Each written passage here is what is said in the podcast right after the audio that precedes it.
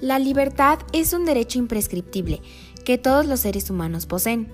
Es la capacidad o facultad del ser humano de actuar según sus valores, criterios, razón y voluntad, sin más limitaciones que el respeto a la libertad de los demás.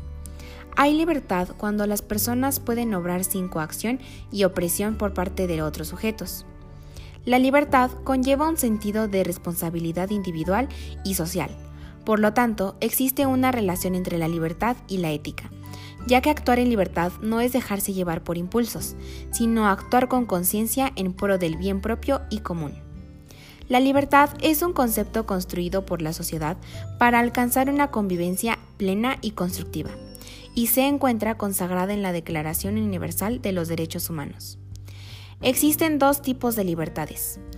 Las libertades individuales, que son la libertad de opinión, de expresión, de pensamiento, de religión y el derecho a la vida privada. Y las libertades colectivas, que son las que corresponden a un grupo de personas. Por ejemplo, el derecho a la manifestación pacífica. Las características de la libertad son, se opone a la prisión, implica autodeterminación, es un derecho humano, es un acto de responsabilidad, es un valor, tiene límites, requiere de disponer de buena información.